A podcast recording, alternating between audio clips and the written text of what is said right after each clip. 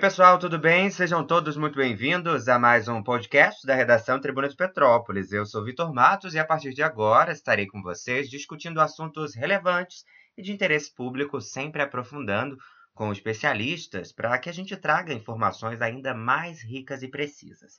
Bom, nessa semana a gente está repercutindo o assunto que vem sendo falado em todo o mundo a pandemia do coronavírus. Essa doença se espalhou rapidamente, já chegou a Petrópolis, teve casos confirmados, dezenas de suspeitas que vêm aumentando todos os dias e, inclusive, infelizmente, um óbito.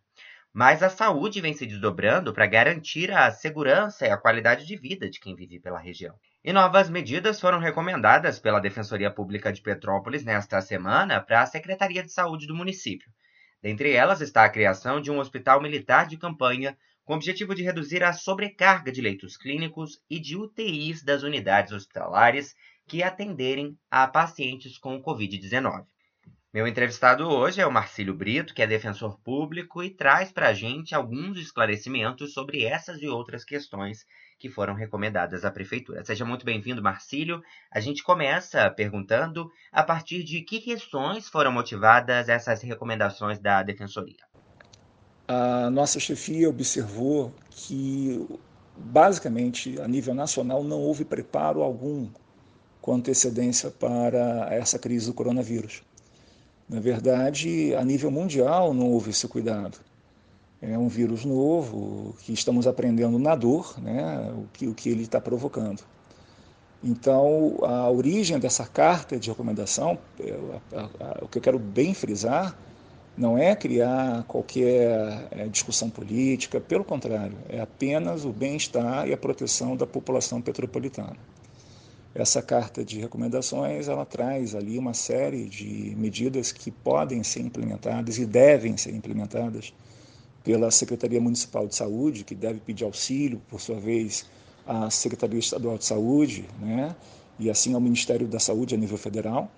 Então, são, são recomendações é, é, objetivando a efetiva proteção dos petropolitanos diante da não preparação é, nossa, né, quando falo nossa, a nível nacional e também Petrópolis, para a chegada do coronavírus, que já era anunciada há três meses, há quase três meses, isso já, já foi catalogado como pandemia, quer dizer, é, é, epidemia a nível global, né, a nível mundial.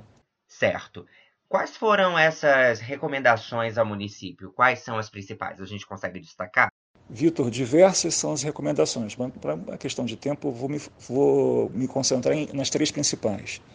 A primeira recomendação é a aquisição de equipamentos de proteção individual para efetiva proteção das equipes médicas. E quando eu falo, melhor seria até falar equipes de saúde, porque não são apenas os médicos que devem ser protegidos, os médicos, os enfermeiros, os maqueiros, recep os recepcionistas, os seguranças, né, os auxiliares de limpeza, todos aqueles que atuem nas unidades hospitalares que venham a receber a pessoas infectadas ou com suspeita de, de contaminação pelo coronavírus. Né?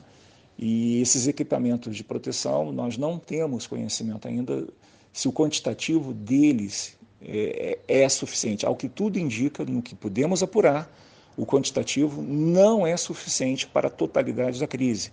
E esse quantitativo tende a se esgotar não só a nível nacional, mas a nível mundial. Então, compete à Secretaria Municipal de Saúde fazer todos os esforços possíveis no sentido de adquirir equipamentos de proteção individual. Só para você ter uma ideia, Vitor, a, a, nível mundial, 70% das equipes de saúde é, foi contaminada, 70%.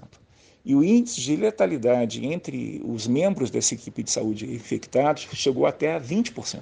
Nós não podemos perder a nossa equipe de saúde estão no fronte da batalha e precisam ser protegidos. O segundo objetivo principal é sensibilizar o chefe do Poder Executivo Municipal, o seu prefeito, de que ele deve bater a porta do seu governador e este, por sua vez, né, aparando todas as arestas do passado, todas as divergências preteritamente já existentes, é, o momento é de união, ele deve bater a porta do seu presidente da República para solicitar apoio das Forças Armadas. Os hospitais de Petrópolis não, dão, não darão conta né, se o, o número, se, se o número estatístico se concretizar. E lembrando que nós não, não nos preparamos preventivamente. Né? Estamos aprendendo na dor, como a Itália, principalmente, está até hoje sofrendo, com quase 700, 800, chegando até mil pessoas mortas por dia. E se nós levarmos em conta as peculiaridades aqui no Brasil, né, em Petrópolis, população idosa, clima frio, que são fatores que proporcionam um maior conforto e para esse vírus, né, que é um vírus novo que estamos aprendendo no dia a dia, a tendência é que tenhamos sim um expressivo número de óbitos. Né, e por isso a necessidade de um hospital de campanha para evitar a sobrecarga, a sobrecarga, a, sobrecarga né, dos hospitais é, que compõem o SUS né, aqui na, no município de Petrópolis. O terceiro objetivo é que não observamos no plano de contingência municipal é, o que fazer se a, essa, esse número estatístico se concretizar. Né? Se tivermos aí realmente 60% a 70% da população contaminada, se chegarmos ao número que a nível mundial está acontecendo, de 2 a 3% de evento óbito, né? não há previsão efetiva é, de como lidar com esse número expressivo. Entendi. E elas foram feitas com base em alguma denúncia? Como é que ficou isso? Não. O que acontece é o seguinte: primeiramente, temos um fato notório, que o coronavírus, é, a nível de pandemia, quer dizer, epidemia a nível global, vem provocando, é um vírus novo que vem provocando uma, um efeito devastador. Todos os dias temos de 5 a 7 pessoas na lista de UTI, aqui em Petrópolis. Nós, a Defensoria Pública monitora a lista de pacientes é, na UTI e todos os dias temos pelo menos cinco pessoas esperando vaga para entrar na UTI. Né? Ah, o que, o que, que acontece? Nos últimos dez anos, através da atuação da Defensoria Pública, nós quase que triplicamos o quantitativo de leitos UTI, chegando a 80 e poucos, 82 leitos UTIs na cidade de Petrópolis. E ainda assim, em situação ordinária, coronavírus à parte, esses leitos já não são suficientes para a população petropolitana. Com a vinda do coronavírus, né, a situação vai piorar e muito. Então, é fato notório que a rede é, pública é, e a rede privada conveniada ao SUS já não dá conta do quantitativo de leitos UTIs necessários para os petropolitanos. Quanto à questão dos equipamentos de proteção, é que observamos que eh, o quantitativo adquirido até hoje pela, pelo município de Petrópolis não parece ser suficiente para a, a proteção, para a proteção das equipes de saúde ao longo de toda a crise. Né? A aquisição parece ser suficiente para 30 dias, só que é uma crise que vai se estender por mais de 30 dias. Então, ao que tudo indica, e estamos acionando também o CREMERGE para fiscalizar, hoje mesmo já entramos em contato com o CREMERGE, para fiscalizar se efetivamente as equipes de saúde estão devidamente protegidas. O objetivo da Defensoria Pública não é alarmar, é apenas a proteção das equipes médicas. Não podemos perder né, os médicos, os enfermeiros, os auxiliares de saúde que estão lá no fronte da batalha. Teve algum monitoramento do que já vinha sido feito pela prefeitura para que posteriormente fossem direcionadas essas questões? O que acontece, Vitor? A Defensoria Pública não foi convidada para participar do gabinete de crise. Então nós não sabemos é, a que ponto a Secretaria Municipal de Saúde mapeou, monitorou. Ah, ao que tudo indica, o plano de contingência é, é, é, é um plano deficiente, porque, por exemplo, ao, ao realizar uma simples pergunta a, a, Procuradoria, a Procuradoria de Saúde é, sobre o que fazer e como providenciar os sepultamentos caso o quantitativo a nível mundial se concretize, a resposta foi simplesmente a seguinte: estamos aguardando a vigilância sanitária. Estamos aguardando as diretrizes da vigilância sanitária, estamos aguardando as diretrizes do Ministério da Saúde A, a questão é que não podemos mais aguardar, temos que agir. Dentre os pedidos, teve a criação de um hospital militar de campanha que possa contar com reforço nos médicos e enfermeiros, também vindo por parte dos militares. Qual a importância dessa recomendação? E a, e a grande vantagem, Vitor, dos hospitais de campanha é a possibilidade de isolar os pacientes do, do Covid para que não contaminem os pacientes internados nas unidades hospitalares, porque pessoas vão continuar tendo derrames, infartos, né, é, traumas e serão hospitalizadas. E a, a, a, o ideal seria que as pessoas contaminadas pelo Covid ou suspeitas de contaminação fossem atendidas à parte. E a previsão do município de Petrópolis é centralizar no Hospital Municipal Nelson Saerp. Só que o, o quantitativo de leitos não será suficiente. E antes que a dor atinja a população de Petrópolis, que estejamos preparados com hospitais de campanha criados pelas Forças Armadas, que possamos aproveitar as equipes médicas militares, que possamos aproveitar os meios de transporte terrestre e aéreo que as Forças Armadas podem proporcionar. A gente tem ações também é, solicitadas para que a cidade saiba como lidar caso haja um grande número de casos, né?